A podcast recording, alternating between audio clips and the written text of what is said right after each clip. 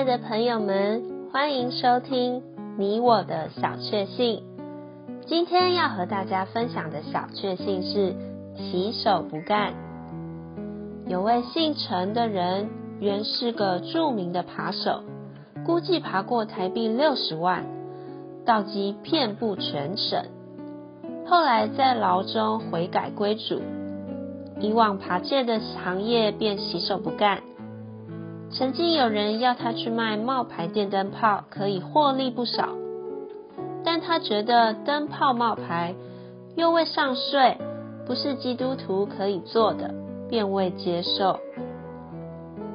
后来有位旧日同伙前来找他，要他一同南下行窃，他只需坐在旅馆里就可分到三分之一，不必亲自出马。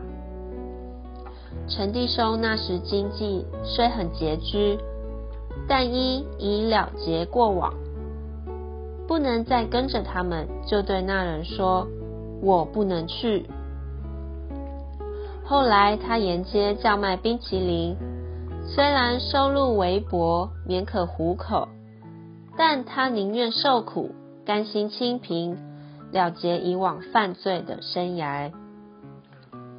以弗所书四章二十八节，偷窃的不要再偷，倒要劳力，亲手做正经事，好有所分给需要的人。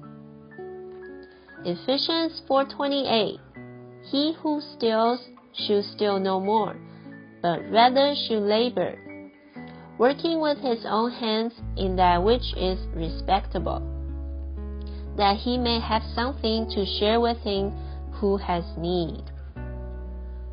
朋友们，祝福你在你的生活中操练了结以往，凭灵而活。你喜欢今天这集你我的小确幸的内容吗？欢迎留言给我们，如果喜欢也可以分享出去哦。